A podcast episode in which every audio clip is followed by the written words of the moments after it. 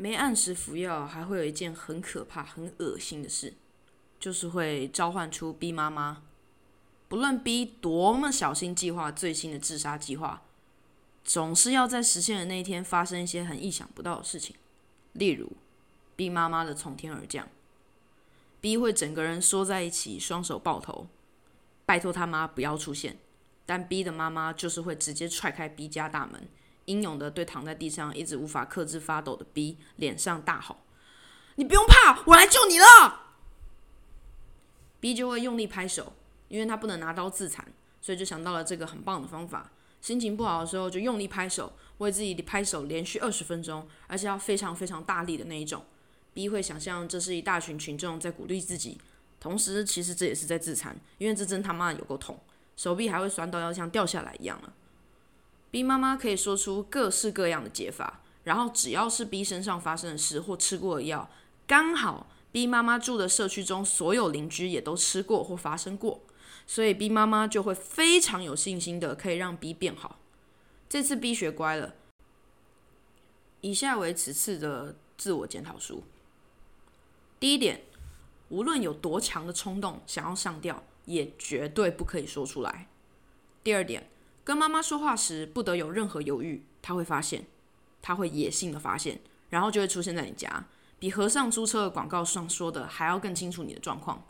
第三点，无论有多忧郁，都不可以让声音表现出来，请将音量提高八个百分点，听起来就像是国小要参加朗读比赛那样，照做就可以了。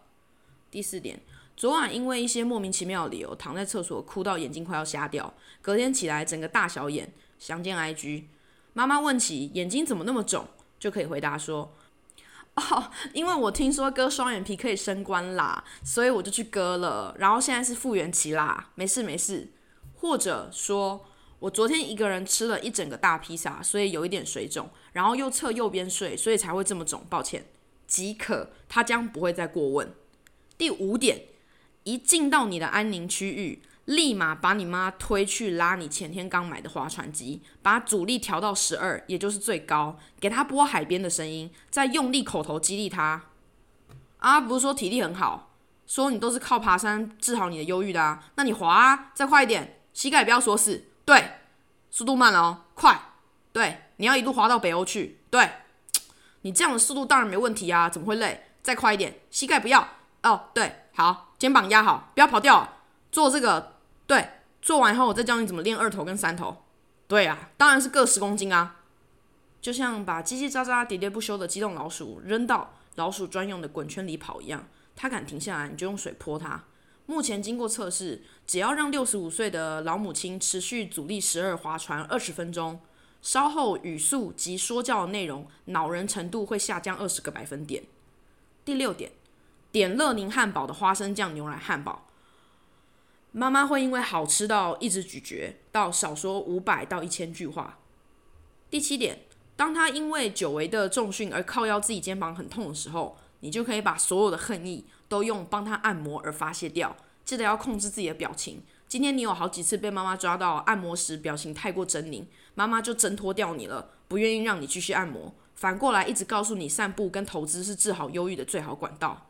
Shame on you！这不应该发生的。第八点，突然无预警的大力捶桌子，已经不会再吓到你妈了，她反而会哈哈大笑。下次应该改用头去撞桌子，应该可以阻止她继续发问。啊，为什么不快乐？你跟妈妈说，妈妈不生气，或就跟你说要投资这种鸟话，她就不会再说了。第九点，他会突然开始跳舞给你看，跟你说跳舞可以治疗好忧郁的时候。立马播你自己的 podcast，脏话最多的一集给他听。你妈会在你大飙脏话时，立马闭上眼睛，身体锁死，很像还没过青春期的小孩看到电影里有人亲亲一样，不好意思，尴尬的蒙住自己的眼睛。但明明 podcast 的话，应该是捂住耳朵才对。但算了，反正这可以阻止他跳那种很奇怪的夏威夷舞蹈给你看。备注：妈妈跳舞时笑的其实蛮可爱的，笑盈盈的挥动自己的手臂，比有点后悔没有录影。一时庆幸，还好今天没有真的像昨天那样讲的，直接上吊，不然可能就看不到了。但是静下心来想一想，看到那又怎么样呢？第十点，真的快要不行的时候，直接叫计程车，故作紧张的说：“妈妈，计程车就在楼下了，快快快快快快，你快穿鞋，快快快快，他要开走了，他要开走了。”不管多少钱，点最好的车，这样你妈就会很慌张的忘记一切刚刚想说的事，但又心满意足的离开去找他另外一个小孩。这样所有问题就是另外一个小孩要负责了。